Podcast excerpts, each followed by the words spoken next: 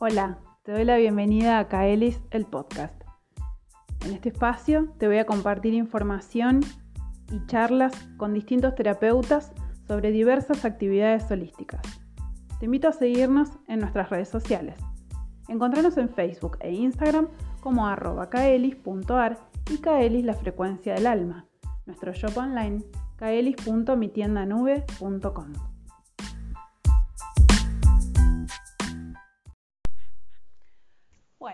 hola a todos, ¿cómo están? Bienvenidos a este nuevo episodio de Kaelis, el podcast. Hoy tengo para eh, presentarles a una bella mujer. Ella es Noé Carrizo, Noelia.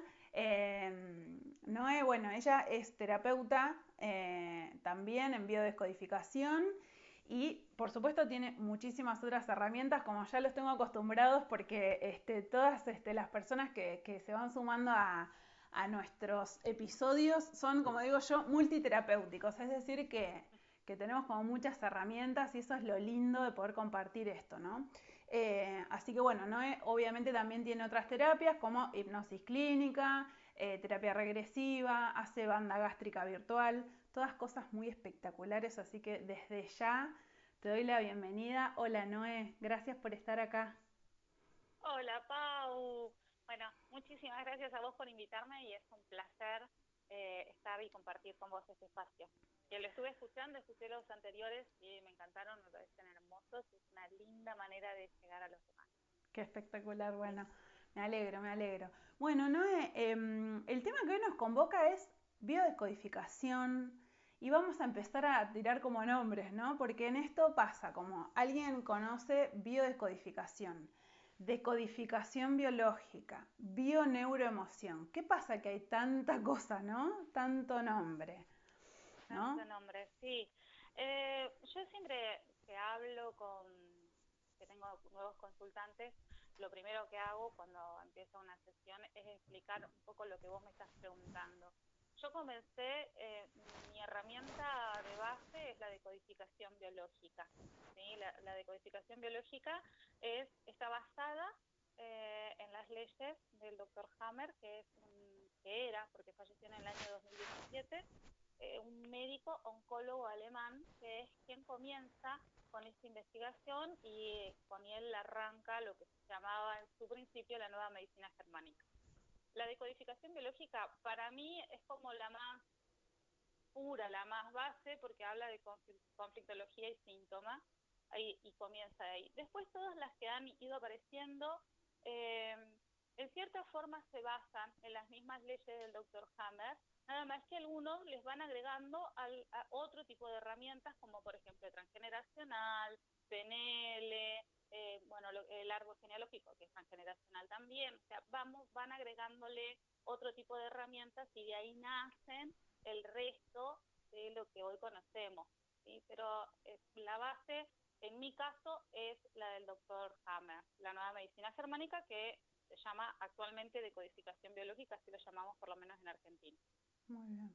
Bueno, y hablando de bases, ¿Cómo llega Noé a este mundo de las terapias? ¿Cómo te acercás? Digamos, siempre tuviste, viste que hay personas que han tenido desde, desde muy pequeños contacto, de repente quien se inició en los registros, acá chico de repente tenía como esas percepciones, no sé qué, o, lo que fuere, ¿no? Pero digo, en este caso, ¿a vos qué te pasó eh, en algún momento de la vida o cómo es que vos llegás a conocer las terapias eh, en este caso la biodecodificación o, o todo lo que te formaste? Bueno, al respecto de eso yo lo que por ahí me gustaría compartir con vos y con quienes nos escuchan es que las personas que nos dedicamos y que somos terapeutas y que hemos estudiado y nos hemos formado, no todas tenemos desde un principio, desde la niñez, o de esa vocación o ese sentir tan desarrollado. ¿sí? En mi caso, particularmente, no fue así. La decodificación biológica es una terapia complementaria y que permite acompañar a otras personas a una toma de conciencia. Y la toma de conciencia es, no es otra cosa que reconocer aquellos conflictos que están escondidos detrás del síntoma, sea físico o emocional que uno eh, está transitando y está incomodando. siempre detrás de un síntoma hay un conflicto. La decodificación biológica colabora a tomar la conciencia necesaria para reconocer que ese conflicto está ahí y poder ver cómo se puede trabajar con las herramientas que tiene la persona y que el terapeuta le va, eh, le va entregando. ¿no? En, en mi caso yo no, no soy de las que nacieron con, como con la intuición desarrollada para trabajar con esto. Mi vida fue muy distinta.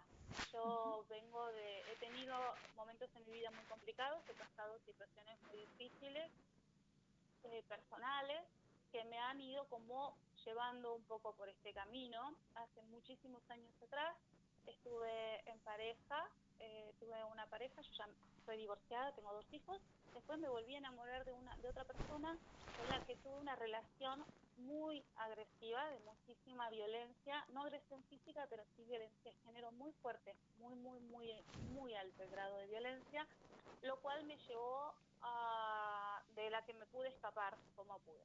Esa es la verdad. Este, esta relación a mí me quebró de, en todos los sentidos, física, emocional y económicamente. En todo sentido me dejó devastada. Cuando pude salir de esa relación, eh, comencé, mira lo que es nada la, historia y lo cuento para que puedan entender y sentir que eh, lo que hago yo lo puede hacer cualquier persona que lo siente. Cuando salí de esa relación comencé con un negocio propio porque era la única manera que tenía de volver al ruedo del laboral y tener plata porque me había quebrado económicamente, me quedé sin un peso. Entonces empecé a vender ropa empecé a vender ropa y con el tiempo empecé a coserla, a diseñar y a coser porque me conectaba con muchas mujeres que tenían inconvenientes para encontrar ropa para sus talles, cosa que nos pasa a todas. Entonces empecé a coser para esa gente. Yo nunca en mi vida había tocado una máquina de coser. No sabía poner un botón, hacer un ruedo, absolutamente nada. De un día para el otro yo comencé a coser de un día para el otro empecé a vender mi propia ropa, a diseñar y a coser y así lo hice durante más de 10 años.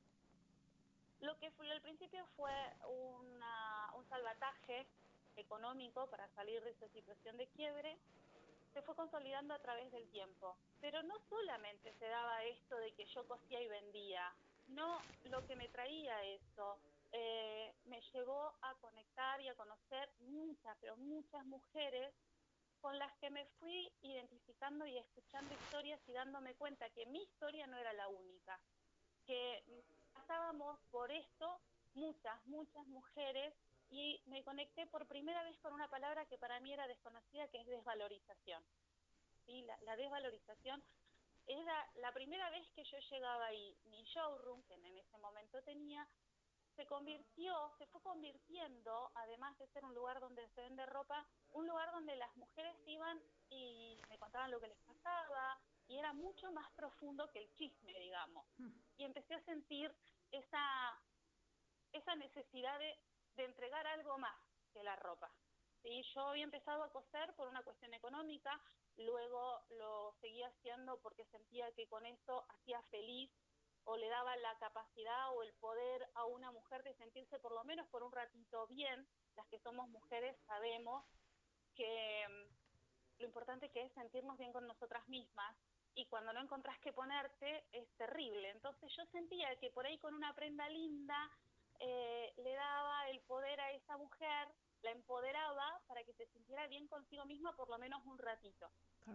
Después eso se fue transformando y era como sentir dentro mío que tenía había algo más que podía hacer que, que podía entregar algo más y además empecé a, atar cabos a decir a esta le pasa esto a esta le pasa esto a mí me pasa aquello y encontrar muchas similitudes en mi historia ¿sí? y me empezó a resonar mucho a la vez yo estaba haciendo terapia ¿sí? con una que para mí es como mi maestra de luz, siempre se lo digo, se llama Marina. Eh, ella es counselor, es consultora psicológica, es una genia. Y ella me invitó por primera vez a una, eh, conferencia de decodificación biológica que venían a dar acá a Cipolletti. Yo estoy en Neuquén, la daban en Cipolletti. Yo la verdad es que jamás en mi vida había escuchado nada. Yo no, no nada, absolutamente nada había escuchado, ni de, ni de biodecodificación, de nada, nada, no conocía. Eh, pero Marina me invitó porque yo le conté todo lo que venía, me venía pasando, ¿sí? además de mi propia historia, lo que venía sintiendo con respecto al trabajo que estaba haciendo con, mi gente. Cuando fui por primera vez a esta, a esta conferencia, me lloré todo. Me, me lloré, creo que desde que entré hasta que me fui, entré llorando y salí llorando, porque sentía, me sentía sumamente identificada con todo lo que este hombre empezó a contar y a decirnos y ahí fue cuando decidí empezar a estudiar. Pero yo empecé a estudiar para mí, para trascender aquellas cosas que yo sentía y que venía sintiendo de que toda la historia de mi vida, que no había sido fácil, tenía un para qué. O sea, yo no entendía, para mí no podía ser que, que todo lo que me había pasado en la vida era porque la vida era injusta sino algo me tenía, o sea, había algo más, a mí me resonaba el decir, hay algo más, y no por casualidad me conecto con mujeres que están pasando por una situación similar, no por nada vienen a mí, no por nada siento esta necesidad. Entonces comencé a estudiar, pero para poder comprenderme a mí y mi historia, mientras seguía cosiendo. Y a medida que fue pasando el tiempo, eh, y yo fui profundizando más en la, en la investigación, y en el estudio y formándome y buscando formaciones por ahí más importantes más grandes. Eh, empezó a acercarse gente y a pedirme, eh, bueno, una sesión, un turno, y bueno, de a poquito, de a poquito me fui animando y superando la barrera del miedo, porque cuando uno empieza también tiene un poco de inseguridad. Por lo menos a mí me pasó que me sentía como, sé si yo puedo tanto, porque yo venía de un palo muy distinto. Yo era diseñadora de indumentaria, me dedicaba a coser y, y de repente estaba trabajando, empezando a trabajar como terapeuta y la inseguridad aparece. O sea, la palabra que nombré al principio de desvalorización es muy profunda en algunas mujeres, en mí estaba muy presente y sentir que yo era capaz de poder hacerlo eh, fue todo un trabajo, que actualmente todavía lo sigo eh, haciendo, porque eh, vengo sanando, siempre estoy sanando algo más y cada vez que tengo una sesión sano otra cosa, siempre la persona que viene a trabajar conmigo me trae, y así como un granito de arena tras otro, a medida que superaba yo mis miedos, y confiando en mi intuición y diciendo, si todo esto me trae para este lado, será para este lado, me permití empezar a, dejarme guiar eh, por el amor, porque lo único que a mí me lleva a hacer esto, que actualmente es mi, mi única actividad, o sea, yo dejé de coser hace mucho tiempo, me dedico específicamente y exclusivamente a esto, pero a mí me guía la, el deseo de transmitir a, a otro la posibilidad de, que se sientan empoderados, es decir, yo puedo controlar mi vida, puedo controlar, puedo, puedo diseñarla, puedo crearla, yo puedo decir para dónde quiero ir. Y este, para eso trabajo, eso es como, no sé cómo explicarlo, como misión, por decirlo así. Es así como llegué. Me encanta.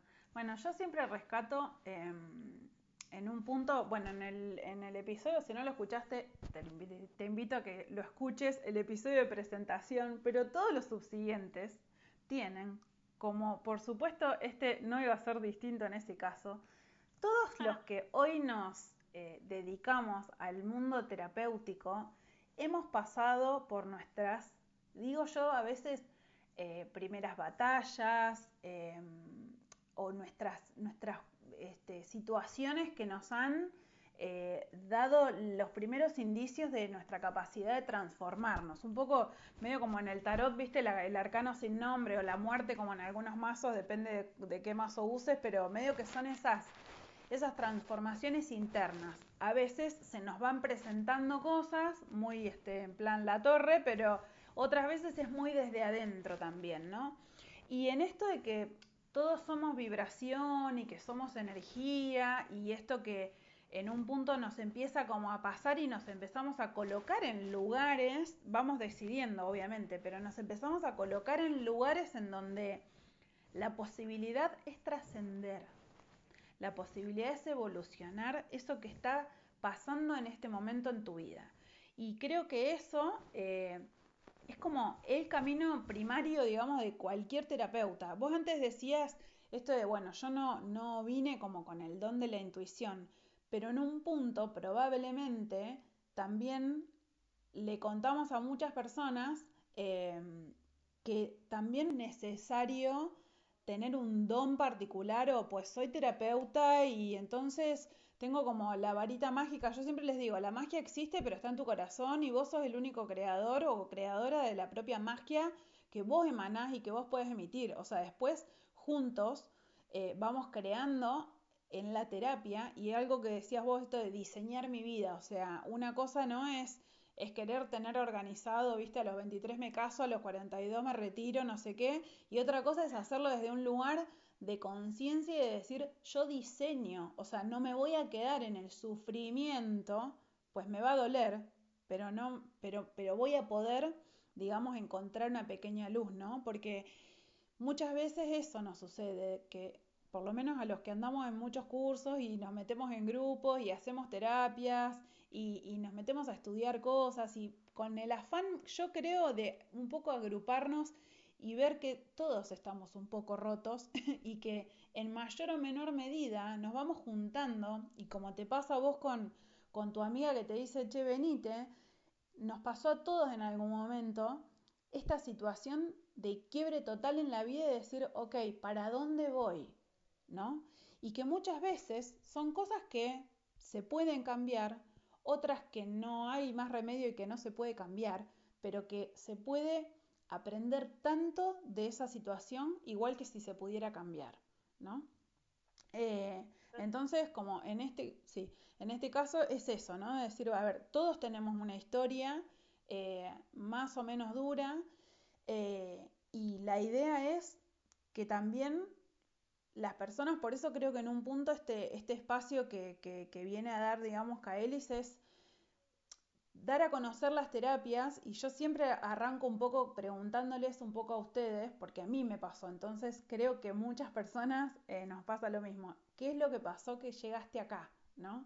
O sea, igual lo reenlazo esto de que vos eras costurera y, todo esto de la sutura y en un punto como de la unión y de reparar la herida, cómo viene después a darse en algo reterapéutico y que no tiene que ver específicamente con algo físico como coser, ¿no? O pasar una tela por una máquina y, si no, eh, eh, después digamos ir a, ir a abordar desde, desde las heridas de la persona que viene a consultarte y todo eso. Y, mm, y te pregunto, ¿no? ¿Cómo es, digamos, porque en esto que vos decías de digamos, de que hay, hay unas bases de la biodescodificación y que después, digamos, como que cada uno le va dando un toque y, mucha gente ha colaborado en el mundo a que esto se expanda también, pero hay distintas corrientes, no sé cómo, cómo se dice, digamos, si son digamos, filosofías, ¿cómo, ¿cómo sería en ese caso? Líneas.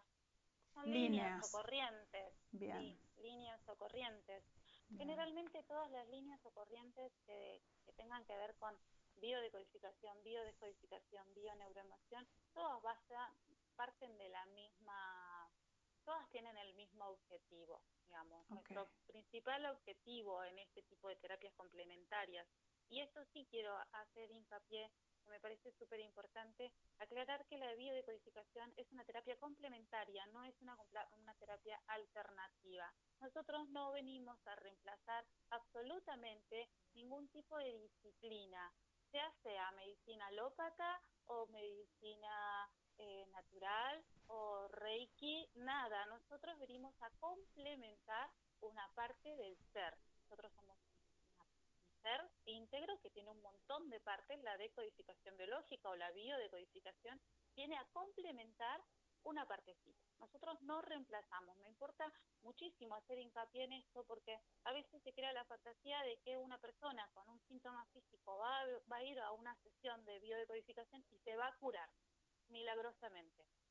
Vamos a hacer, eh, hago hincapié y me importa mucho esto, porque el terapeuta no cura a nadie. Nosotros no curamos, no somos sanadores ni somos eh, mágicos, no hacemos milagros. La, el objetivo principal de estas terapias, y de cualquiera de las líneas que sea, es colaborar en la toma de conciencia, como dije al principio, y colaborar a que la persona que viene con una situación en su vida pueda abrirse a una percepción distinta, cambiar la percepción de lo que le está sucediendo para encontrar herramientas nuevas que integrar a su vida para poder resolverlo, reparar, sanar y salir adelante. Pero ¿para qué, además de sanar? Para que eso no se vuelva a repetir. Ese es básicamente el objetivo eh, de cualquiera de las líneas que vos estás hablando, más allá de los condimentos que cada uno de sus creadores le ha puesto. ¿sí? Cada uno de sus creadores le ha ido poniendo los condimentos que amorosamente ha encontrado y considera que aportan. Pero en, el, en lo básico todos apuntamos a lo mismo, a permitirnos abrirnos a la, una visión, cambiar la percepción, que la información que viene desde el campo, el campo no, me refiero a lo que nos rodea, sea social, cultural o familiar, poder tener la capacidad de verlo con otros ojos, por decirlo así poder tener una percepción distinta para encontrar las herramientas necesarias para trascender eso que te está pasando. Eh, generalmente tendemos a preguntarnos por qué me pasa esto, ¿no? Y cuando yo digo por qué me pasa, generalmente buscamos, el por qué siempre busco un culpable, sea una persona, una situación o lo que sea, pero es como, ¿por qué me pasa esto? Como buscando un culpable y una víctima, ¿por qué a mí? ¿Por qué a mí? Y cuando en realidad la pregunta que nos permite crecer y trascender esa situación, la que sea, es para qué. Cuando preguntamos el para qué, estamos buscando el camino de aprendizaje. ¿Qué me trae esto? ¿A dónde voy?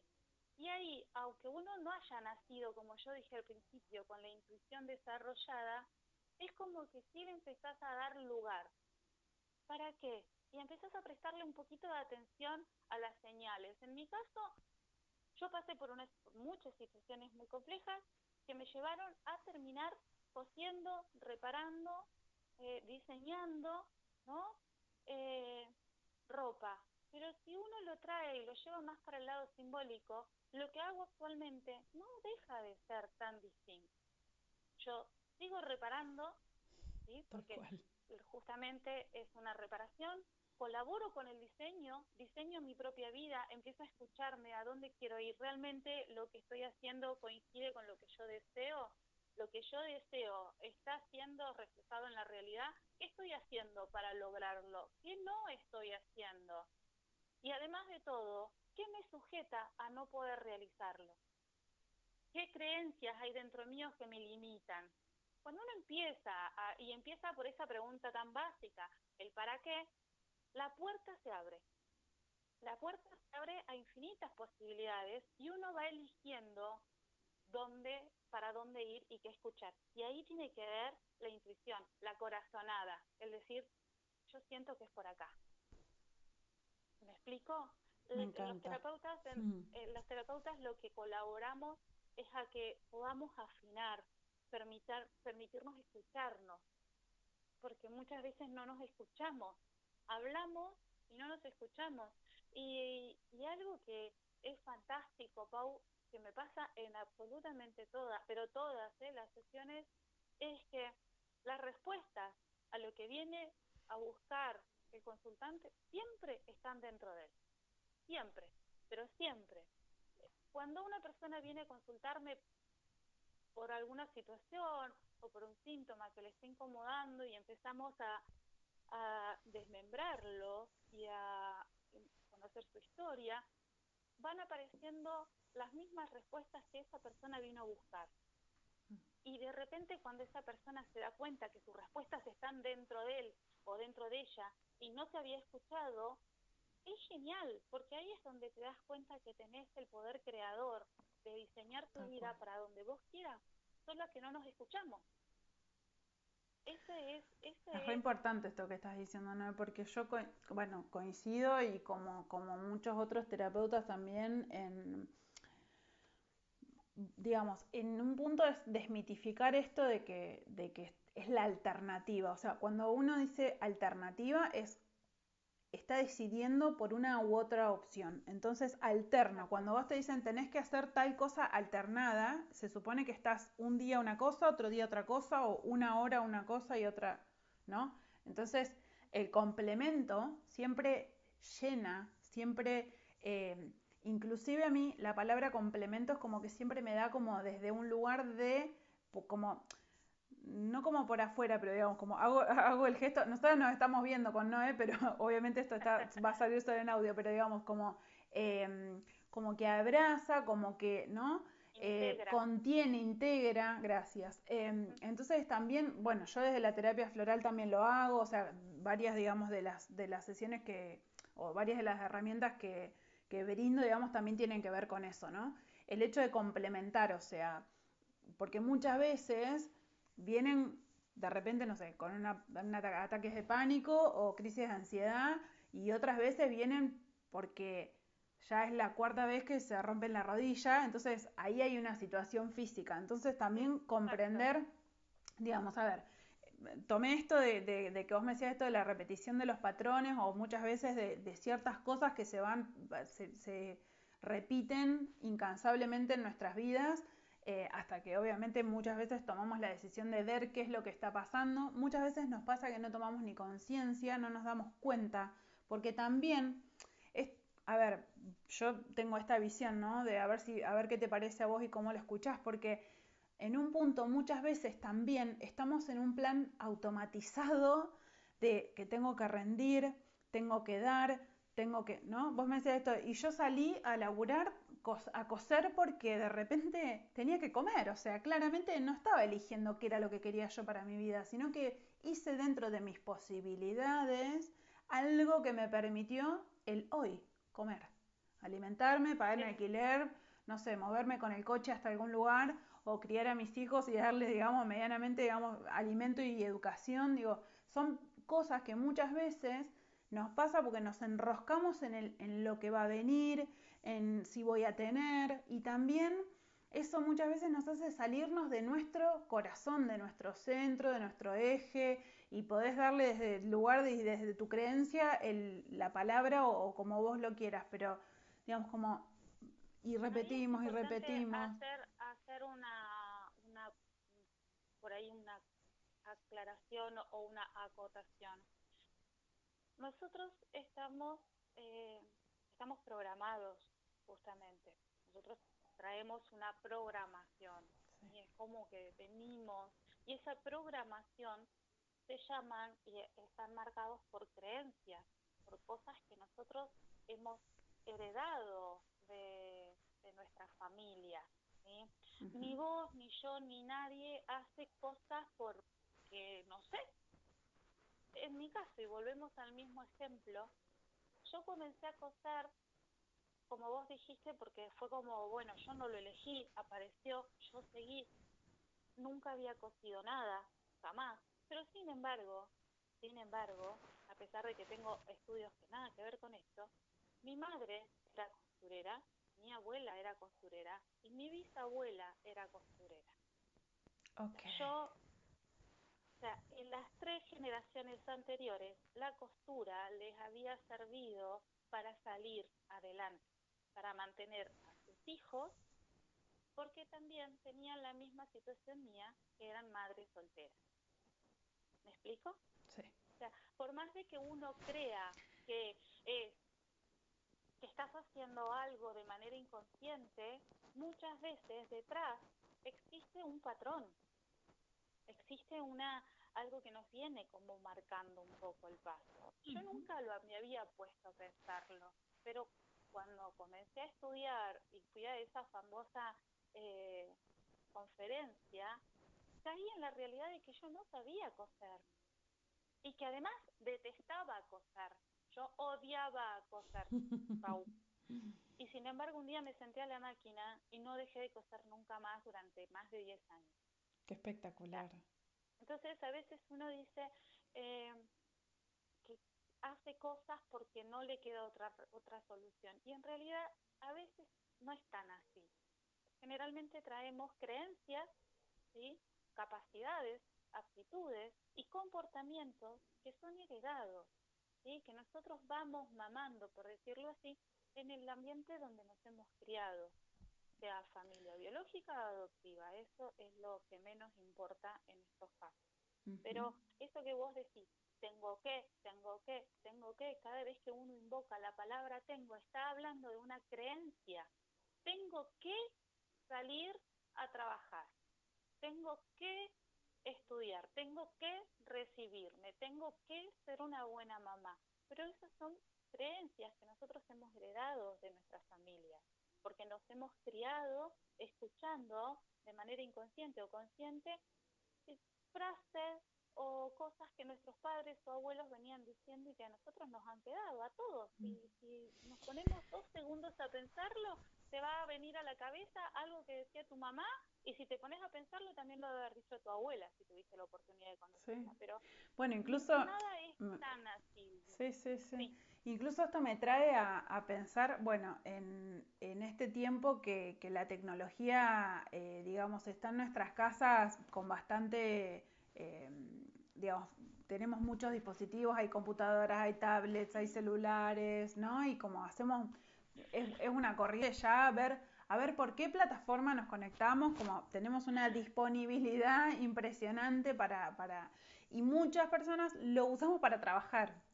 eh, y en un punto eh, me pensaba en esto de las creencias, ¿no? Que muchas veces traemos como, bueno, por ejemplo, el tema de la abundancia, del dinero, de cómo, digamos, me gano la vida y todo eso. Y muchas generaciones, sobre todo anteriores a las nuestras, tienen como el concepto súper heredado de que te tiene que costar, de que te, si te, te, tenés que sacrificar, si no, no vas a llegar a nada, si no, no vas a tener tu casa propia, nunca vas a tener tu coche si no te rompes el lomo y tenés que, y, que no te diga nada tu jefe, tu jefa, vos hacele caso, viste como escucho a la abuela ahí hablando, ¿no? O, a los padres como diciendo eso, y siento eh, en esto que vos hablabas al principio del diseño y la forma en la que eh, podés ir conectando con tu propio deseo, apenas te empezás a, escuchar y empezás a ver qué es lo que a vos te gustaría, más allá de lo que otros te dijeron y en un punto empezar a renovarte como en las células, ¿no? Porque vos decías esto de que las abuelas cosían, mamá, ¿no? Y las abuelas en tu, en tu, en tu clan, como me gusta decirle a mí, ¿no? Eh, cosían y se ganaban la vida. Y en un punto, por ahí lo que, digamos, muchas veces rechazamos la vida que esas personas tuvieron, no el don, ¿no? Entonces vos decís, mira, yo no me quiero quedar toda la vida y no tener vida porque estoy todo el día cosiendo, sino que quisiera que ese sea mi recurso, de repente, ¿no? Tomo este ejemplo porque lo compartías, pero, eh, ¿no? Pero no quiero, digamos, este, perderme o sacrificarme 200 horas al día y hacer, o sea, lo puedo hacer, pero de otra manera. Y miré cómo te termina saliendo de, de una misma, digamos, de una manera diferente, pero es, el mismo recurso, ¿no? Eh, cómo vos tuviste la capacidad de, convertirlo para tu mayor bien, porque fue tu gran recurso tal vez de nutrición económica en ese momento y para tu familia y demás, y, salir adelante, ¿no? Y cómo te empodera y te empieza como a, dar, digamos, ese alimento que es más allá del alimento físico de poder ir al supermercado y comprar comida, ¿no? O sea, te empieza a alimentar el espíritu, que en un punto es lo que te empieza como a motivar. Eso es como lo que... Exacto.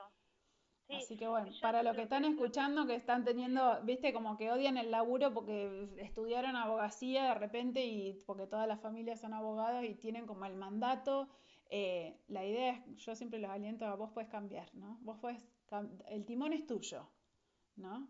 Y... Siempre, siempre el timón es nuestro, eh, en la medida que uno se lo permita. Mm. Pasa que vamos a hacer, creo que es muy difícil permitírselo. Como vos bien decís, los mandatos, eh, las lealtades son muy fuertes. El miedo a quedar excluido de nuestro clan no es un miedo nuevo, es un miedo arcaico, es uno de los primeros miedos que los seres humanos transitamos desde tiempos inmemoriales. El, el miedo a la exclusión del clan eh, actualmente puede significarnos quedarnos solos. Hace muchísimos años atrás era la muerte física, porque el miembro que era excluido del clan o de la manada estaba destinado a, morirse, siendo comida de un predador o por morirse de hambre o desprotegido.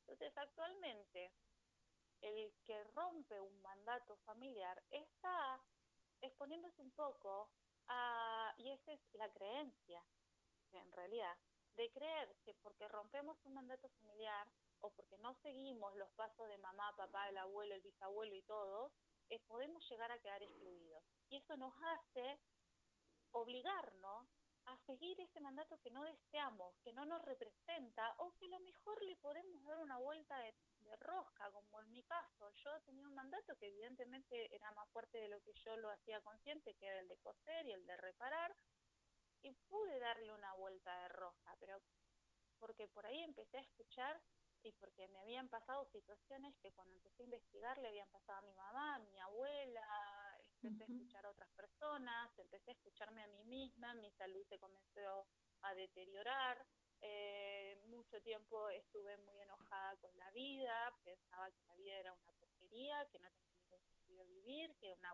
estaba cansada, lo único que le pedía a Dios eran unos años más de vida para terminar de criar a mis hijos. Esa era lo que, lo que yo venía transitando hasta que comencé a escuchar a otras mujeres que les sucedía lo mismo. Entonces, cuando empecé a escuchar y a escucharme a mí, y a escuchar a mi mamá y a prestar atención y a salir un poco del papel de víctima y a empezar a mirarme como si fuera un observador tercero, ¿no? Como si yo estuviese mirando una película, comencé a darme cuenta que había mucho más de lo que yo estaba haciendo, porque sentía eh, como que había una misión. Yo no podía haber transitado todas estas situaciones en mi vida al pedo, hablando mal y pronto. Algo me traían, algo me decían, y mi, lo que sentía, es que tenía que escucharlo, porque sentía la necesidad imperiosa de empoderar al otro, de, de brindarle al otro la posibilidad de que pueda diseñar su vida y de la misma manera que lo estaba haciendo yo. ¿Me explico? Realmente se necesita la, darse el permiso de verlo. Ni siquiera voy a hablar de valentía, porque, porque es, en primer lugar, el permiso de verlo. El, el decir, yo estoy haciendo lo que quiero. ¿Realmente esto es lo que yo deseo? ¿Es el anhelo de, de mi alma, de mi vida? ¿Yo deseo ser esto toda mi vida? ¿O hay algo más? Y si hay algo más, ¿por qué no lo puedo hacer? ¿Qué me impide? ¿Qué no estoy haciendo? ¿Por qué no lo estoy haciendo? Bueno, y ahí, mm, tal cual. Y ahí introducimos el concepto, esto que vos dijiste, hablaste de la exclusión, hablaste de los mandatos. La exclusión, digamos, es claramente esto que compartiste, cuando te sacan de la manada, eh, es decir, te dan la espalda en la familia, para ponerlo como en el clan personas, digamos. Este, ¿Qué significan las lealtades? Porque es un tema que vos traes dentro de lo que tiene que ver con la, con la biodecodificación o la decodificación biológica. ¿Qué pasa con esas lealtades? ¿De dónde salen y a dónde van? ¿Y qué nos, qué nos, este, qué papel nos juega en la vida, digamos, las lealtades? La lealtad, la lealtad es el mandato. La lealtad no es otra cosa más que el mandato, lo que pasa es que a veces son invisibles. Hay una, una autora que se llama Anne Hasselin Spitzenberger, tiene un apellido un poco, un poco, un poco complicado. que habla, que habla de, de las lealtades invisibles, ¿no? que uno por ahí no es consciente. Que uno cree que lo que está haciendo en la vida no responde a nada y yo hago lo que quiero. Y en realidad no es tan así. Es como, por eso yo te traía el ejemplo de que yo creía que era la única opción que me quedaba coser y sin embargo, evidentemente había una lealtad atrás que me estaba llevando por ese lado, pero que era invisible. Yo nunca la había visto, no la tenía consciente.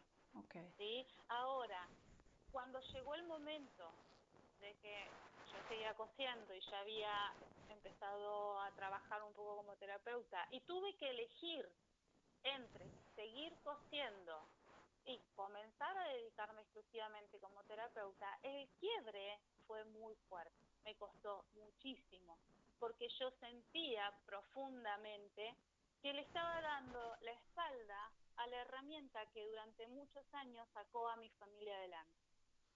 ¿Me explico? Esa es una lealtad invisible. Aquellas cosas que nos atan, yo estoy dando un ejemplo muy, muy básico, eh, que nos atan de alguna manera a nuestra familia. Nosotros creemos que tenemos que cumplir con las expectativas de una familia, que tenemos que repetir. Eh, en mi familia, o sea, una, una palabra, una frase muy común es, en mi familia siempre las cosas se hicieron así. Mm. Eso es una lealtad invisible. En mi familia las cosas siempre se hicieron así. Ah, eso lo podemos escuchar en todas las familias. Es decir, no, no, mamá lo hacía así, yo lo hago así, mi abuelo lo hacía así. ¿Por qué voy a cambiar? Siempre fue así. Eso es una lealtad invisible. Okay. Y eso es un ejemplo de lealtad invisible. Así es como las podemos empezar a darnos cuenta. Y la lealtad es tan importante por el terror que le tenemos a la exclusión del clan. Mira, te voy a dar un ejemplo que lo uso muchas veces y, y que me parece que está bueno para graficarlo. Imagínate, nosotros somos seres vivos, ¿sí? Sí. Seres vivos, igual que cualquier otro animal que vive en este planeta, nosotros por ahí tenemos más desarrollada la parte racional, pero somos seres vivos, ¿sí? Nuestras, eh, nuestros instintos son los mismos. Imagínate plena selva, una manada de lobos, ¿sí? Nace un lobito de una mamá loba, tiene sus lobitos, sus lobesnos, y uno de esos lobitos es como más chiquito. Viste que a veces las hembras tienden a dejar como al más chiquito o al que salió un poco renguito o al que mama menos, lo van como dejando un poquito de lado, igual que hacen las perras, ¿no? Sí. Bueno, cachorro que en la selva su mamá no lo atiende, no le presta atención, no está atento a él, es un cachorro que está destinado, como dije al principio, a morirse, porque o se lo va a comer el predador o se va a morir de hambre no va a tener el cobijo y la protección de su manada. Imagínate entonces en esta situación, selva, manada, un lobesno que acaba de nacer, que está siendo dejado de lado por su mamá y por lo tanto por toda su manada, su clan. ¿Qué crees que haría ese pequeño lobo en esa situación? Haría todo lo posible para, para poder volver. Absolutamente todo. ¿Por qué? Porque sabe que en la manada es donde hay protección y comida. Entonces, si traemos ese mismo ejemplo a una vida social, cuando un niño, una niña, una persona siente que puede ser excluida de la manada y esa, esa exclusión lo lleva a la soledad, a la desprotección, va probablemente a hacer absolutamente todo lo posible para que esa familia, ese clan, no lo deje. Y a veces en eso se nos va a hacer cosas que no deseamos renunciar a anhelos que a lo mejor no son bueno, vistos con buenos ojos, creemos nosotros, por nuestra manada. Es así como aparecen muchísimas situaciones. ¿No? Por ejemplo, lo, es muy común eh, chicos o personas o chicas homosexuales o con una orientación sexual distinta que no pueden sacarlo y hacerlo público porque tienen mucho miedo a que mamá, papá no lo quieran más. Entonces viven una vida que no es de ellos. Y así te puedo llevar a un ejemplo, este es un gran ejemplo, pero a veces renunciamos desde cosas tan grandes como es la plenitud eh, en una pareja a cosas más chiquitas que tienen que ver con el deseo de a mí me gustaba tocar el piano, pero mi papá dijo que los hombres en esta familia juegan al fútbol, entonces no toco el piano y bueno, jugaré al fútbol aunque mi anhelo fue siempre ser pianista, pero papá quiere un jugador de fútbol. Entonces, me jodo. ¿Me explico? Qué espectacular lo que estás diciendo. Pienso tantas personas del otro lado que y, no tan del otro lado, ¿no? O sea, porque de hecho en un punto a nosotras también nos han pasado estas mismas situaciones, capaz no exactamente esos ejemplos, pero digamos, de, repente hay alguien que está escuchando que está entre jugarse a ser quien es y, vestir y sentirse y, mostrarse tal y como es y por miedo o por, o por no, no, no solo por miedo, sino por, por cuestiones que ya se han dado como ejemplo de que así no vas a salir vestido, eso no puedes hacer. perdón. Sí, eh, Mantenemos una apariencia para complacer al otro, para agradar, para ser aceptados. Sí, ¿sí? Y a veces esa apariencia lleva a mantener matrimonios que no nos gustan, trabajos que no deseamos, vivir en lugares que no nos hacen felices, desarrollar actividades que nos parecen aburridas, y ahí empieza la contradicción. Yo quiero una cosa, pero tengo que hacer otra, y en el medio estoy yo. O sea, está lo que mi padre desea, o mis padres, mi familia desea, o esperan de mí, está lo que estoy haciendo, lo que debo hacer, y soy yo. ¿Y yo dónde me paro? Esto es un tironeo. Imagínate una persona en el medio de un tironeo, de, lo tiran de un lado y lo tiran del otro. En algún momento esa persona se va a romper ya sea emocional o físicamente. ¿Me explico? ¿Cómo se puede eh, abordar desde esta terapia todo esto que son ejemplos y situaciones comunes a, casi todo el mundo, diría yo?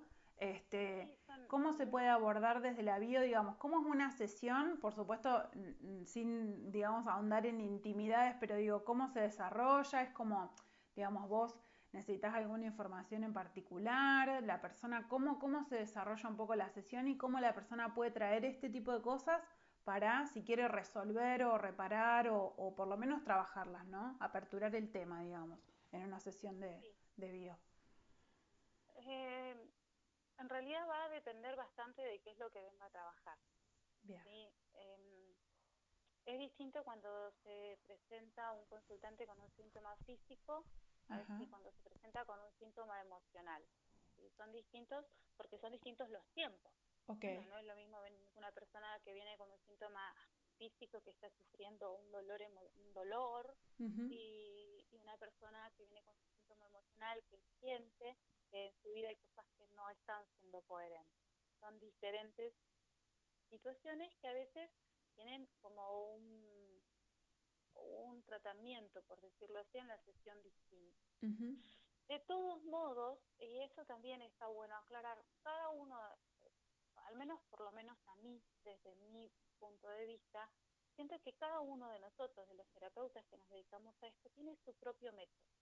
Si bien tenemos, yo tengo formaciones y tengo cursos y tengo métodos incorporados, siento que al momento de trabajar cada uno de nosotros tenemos un sello distinto, que es aquello que nos hace diferentes y nos identifica. ¿sí? En mi caso yo trabajo mucho con proyecto y sentido, ¿sí? Eh, ahora te desarrollo qué es. Eh, antes de cuando me solicitan un, un turno, lo primero que hago es enviar una ficha, que en esa ficha se piden varios datos que tienen que ver con la historia de la persona. Eso a mí me permite, me lo, me lo tienen que reenviar uno o dos días antes de la sesión, eso a mí me permite eh, tener un panorama amplio, ¿sí? pero sobre todo le permite a la persona que viene a trabajar conmigo comenzar el trabajo. Siempre digo que el laburo conmigo empieza cuando te sentás a completar el trabajo porque a veces tenemos muchas, pero muchas cosas en la cabeza y tenemos acá como por arriba información, pero al momento de sentarte y escribirla y comenzar a hacerla consciente, empiezan a caerse muchas fichas. Empezás a atar cabos que a veces ni siquiera se te habían ocurrido. Y el, el trabajo conmigo comienza ahí, con esa ficha. Cuando ya vienen a la sesión, no vienen en crudo. ¿sí? Mis sesiones ya la persona que viene a trabajar conmigo, lo primero que hacemos es aclarar bien el motivo de consulta. Muchísimas veces pasa que te dicen, no, bueno, yo lo que quiero hablar es tal cosa y resulta que cuando empiezas a desarrollar, la historia viene por otro lado. Hace mucho tiempo eh, tuve una consultante que me dijo que quería eh, tratar la obesidad de su hija, una niña chiquita. Eh, entonces, en el caso de niños, yo trabajo con los padres, no con los niños. Cuando viene a la consulta, le vuelvo a preguntar cuál es su motivo de consulta y me dice, no puedo disfrutar de la vida. me explico. O sea, a veces es una cosa lo que te trae, pero al momento de sentarte y empezar a abrirte y después de haber completado la ficha, te das cuenta que en realidad hay algo más atrás, uno no lo había visto. Entonces, lo primero que hacemos es la ficha, segundo, en la sesión ya directamente eh, aclarar bien cuál es el motivo de consulta. Puede que la mitad de la sesión sea definir el motivo de consulta, ¿sí? Porque nos pasan muchas cosas. Y a menos que sea un síntoma físico particular, si es un síntoma emocional, hay que escarbar como para ir al hueso y estar seguro que es eso. Porque es muy probable que no sea eso.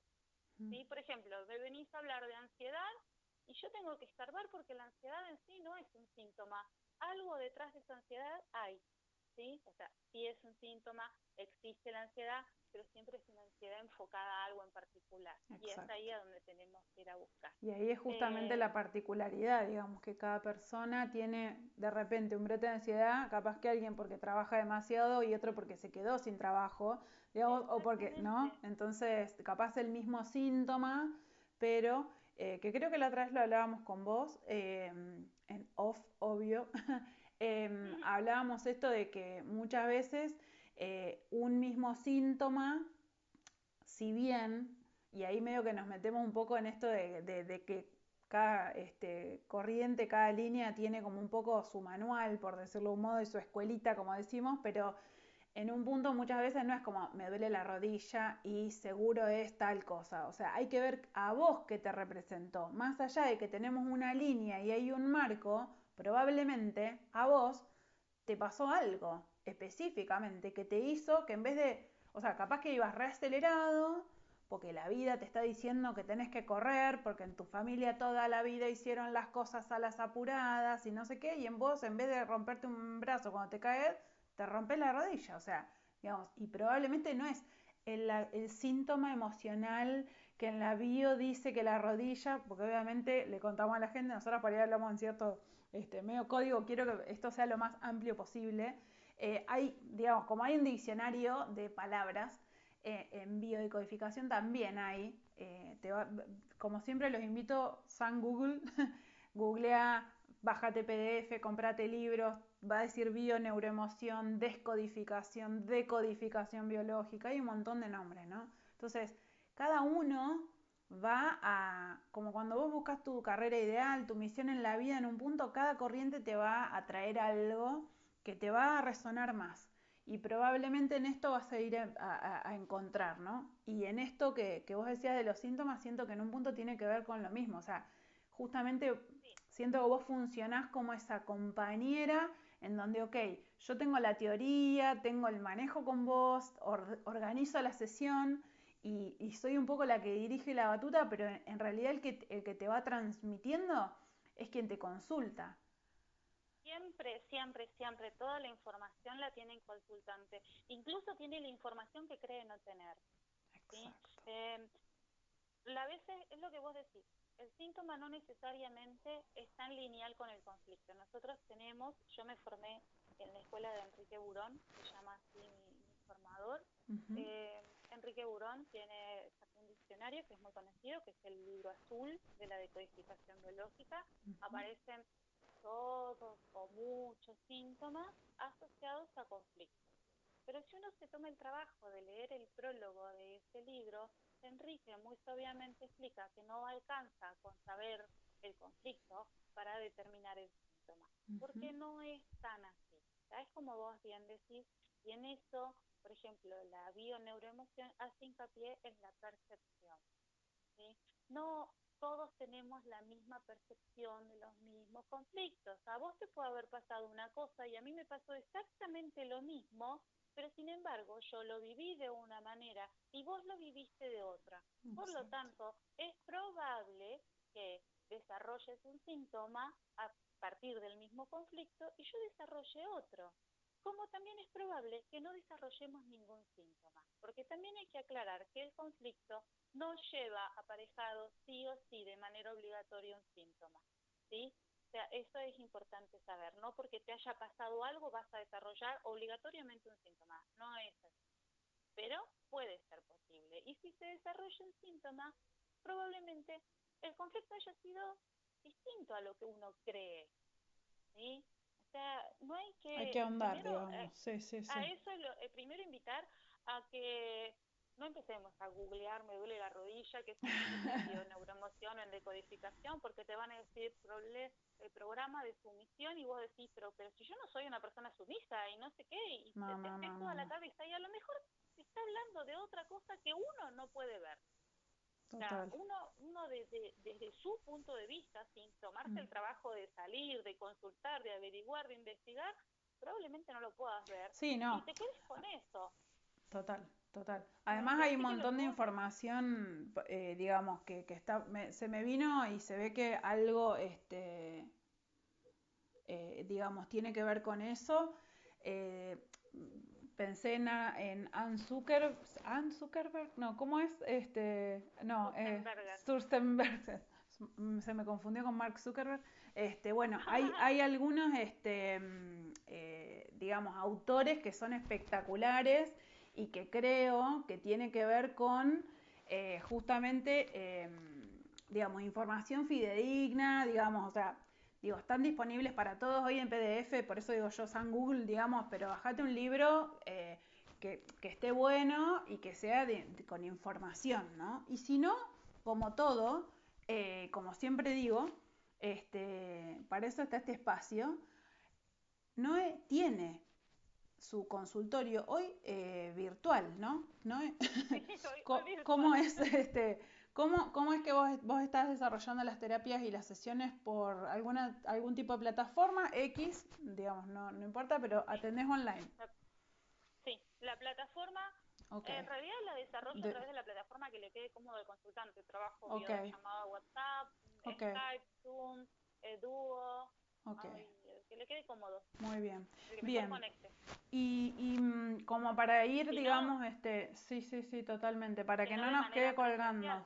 Perfecto. Cuando suceda todo esto. Cuando salgamos de la cuarentena. Capaz que cuando sale este episodio ya no estamos en cuarentena y eso sería maravillosamente este, ah. espectacular. Dios quiera que salga pronto la, el episodio y que también salgamos de la cuarentena pronto.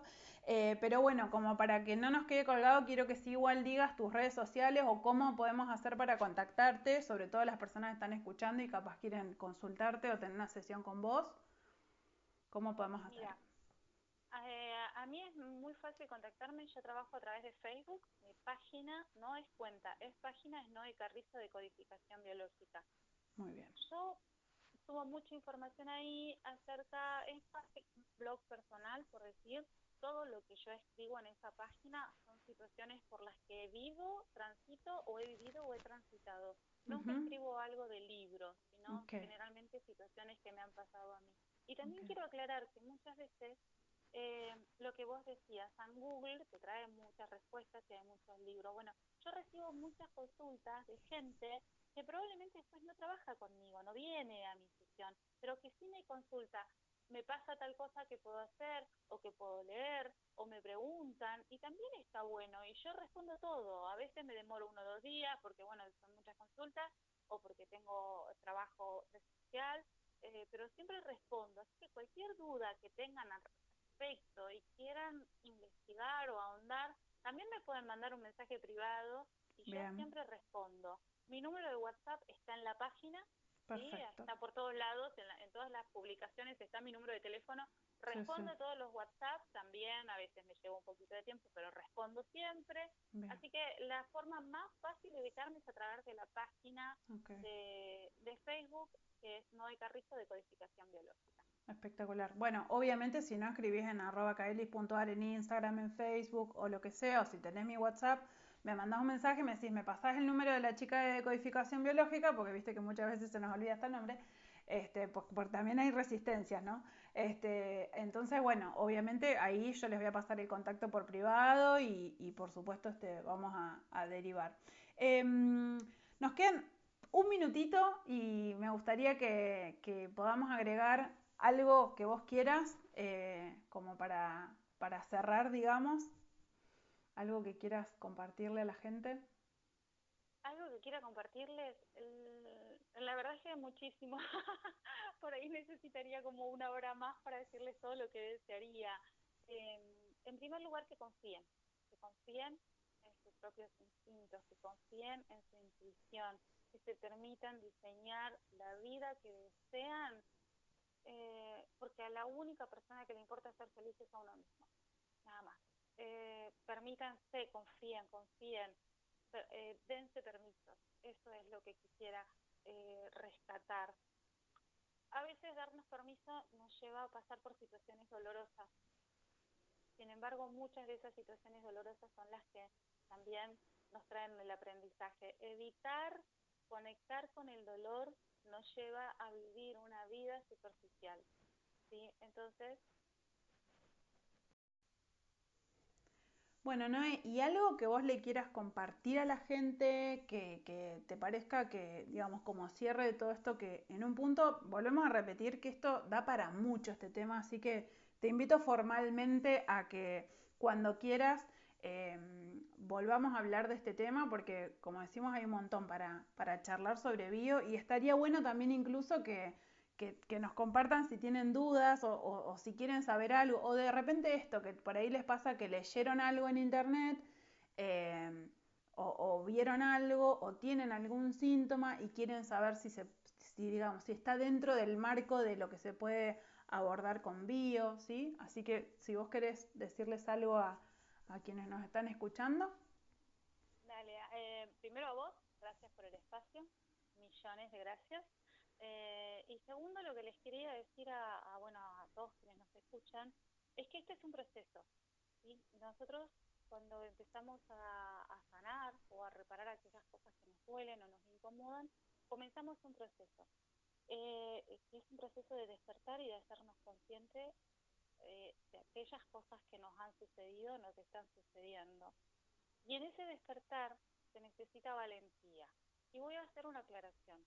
Valiente no es quien no tiene miedo, valiente es quien a pesar del miedo hace igual.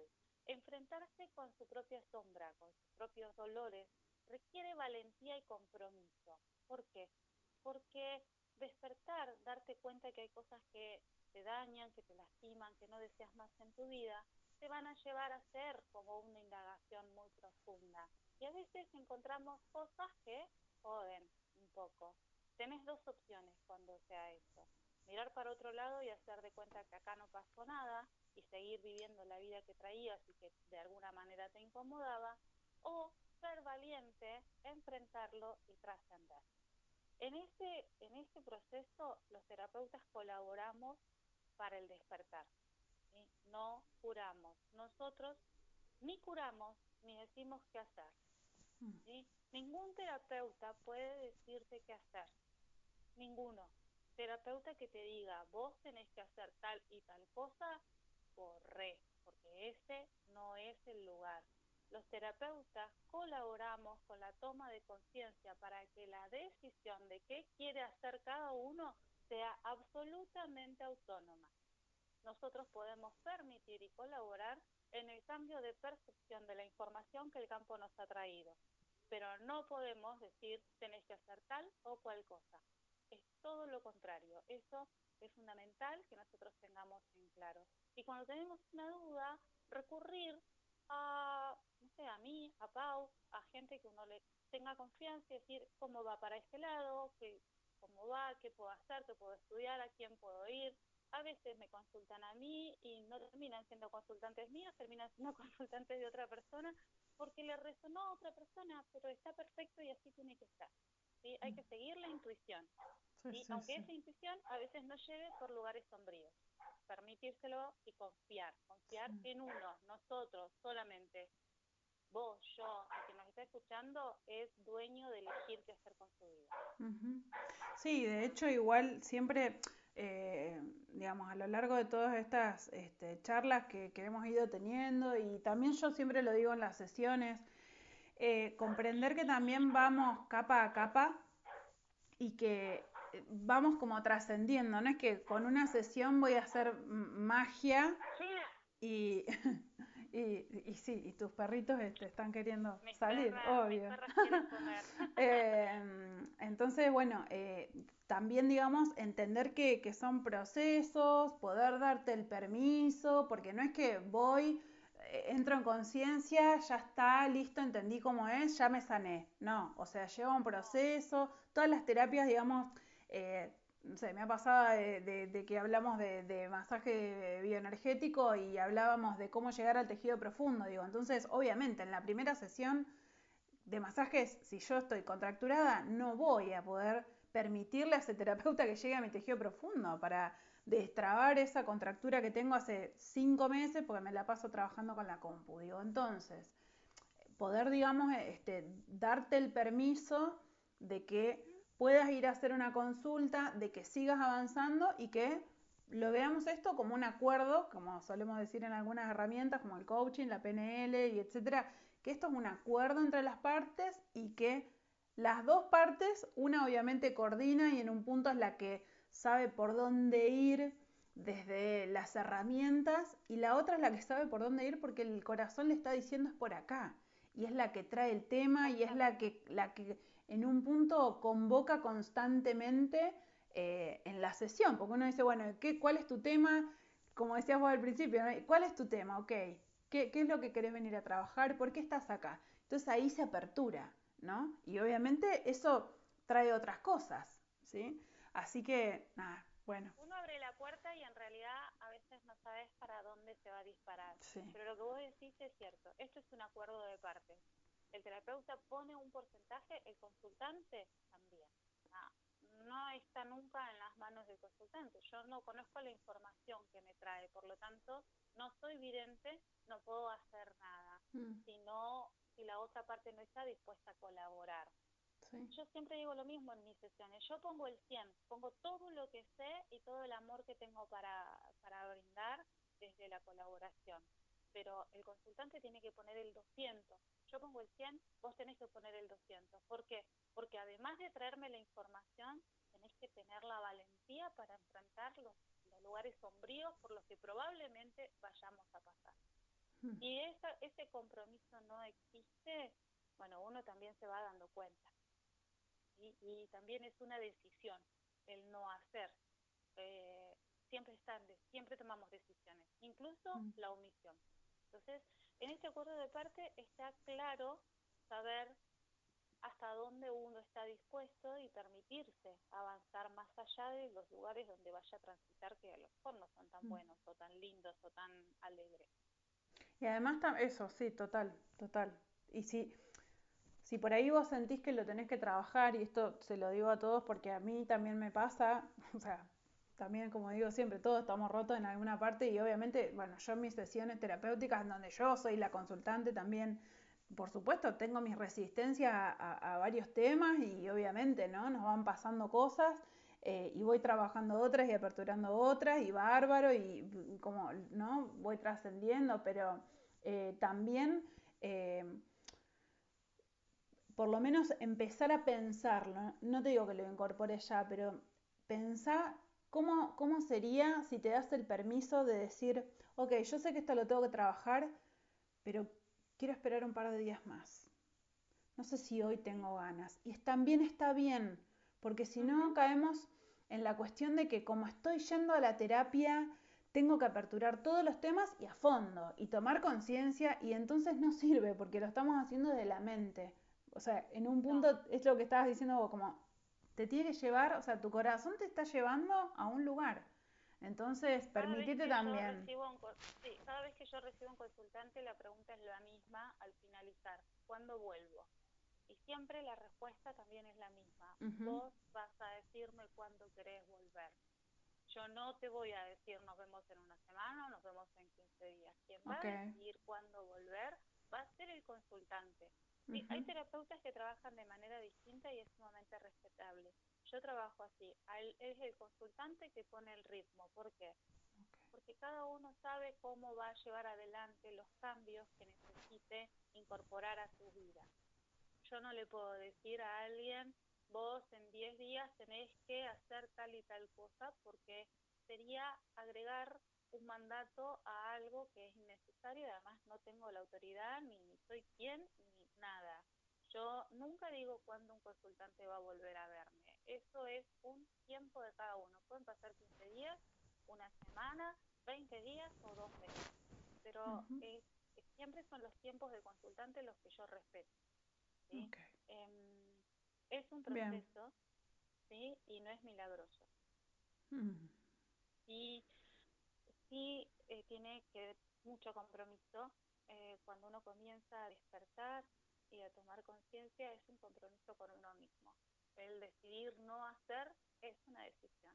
¿sí? No es que, bueno, no pude, no se me dio, lo dejé así. No, también es una decisión. Nosotros decidimos no hacer. Por lo tanto, también hay que hacerse cargo de esa decisión. Y empezar a dejar de sacar culpas para afuera y responsabilizarnos de nuestras propias decisiones u omisiones, que es lo mismo. Me encantó, Noé. Me quedaría más horas hablando. Este, bueno, les recuerdo a todos eh, que pueden contactar a Noé. Em, está disponible para sesiones. Por ahora online, no sé si cuando salga este episodio seguirá o ya habrá incorporado las sesiones presenciales, pero si no, podés perfectamente contactarla a su, a su Facebook. ¿Cómo era tu Facebook? Así queda bien clarito, repetilo. Noé Carrizo de Codificación Biológica. Perfecto. Em, y si no, como ya les dije anteriormente, me mandan un mensaje y yo les paso eh, el contacto, ¿sí? Em, nada, gracias a todos por escuchar. Gracias, Noé, infinitas por estar y compartir este, este momento juntas, esta charla que es online. Me encantaría que estemos este, face to face, pero bueno, la, cuarentena no nos permite este, estar. Pero bueno, nada, te mando un abrazo a la distancia. Me encanta que hayas participado del podcast y que, nada, que vengas a compartir lo que haces. Así que gracias placer, placer, placer. Y bueno, así como vos me invitaste a compartir de nuevo tu espacio, yo te invito a que vengas cuando quieras, eh, online o presencial cuando se puede. Y también invito a todas las personas que deseen hacer consulta, eh, dudas o que tengan algo para contarme, que me contacten por el Facebook, eh, por mensaje privado. Yo respondo y, y lo hago con muchísimo placer. Genial. Muchísimas gracias. No, bueno, gracias a todos. Gracias a todos por escuchar. Eh, seguramente nos veremos, este, digo, todo, el tiempo digo nos veremos, estoy como súper acostumbrada y lo tengo como reincorporado que nos veremos, pero este, nos estaremos este, escuchando eh, en breve. Así que bueno, muchas gracias a todos por escuchar este podcast. Eh, les mando un abrazo enorme, cuídense mucho y mm, por más conciencia. Gracias.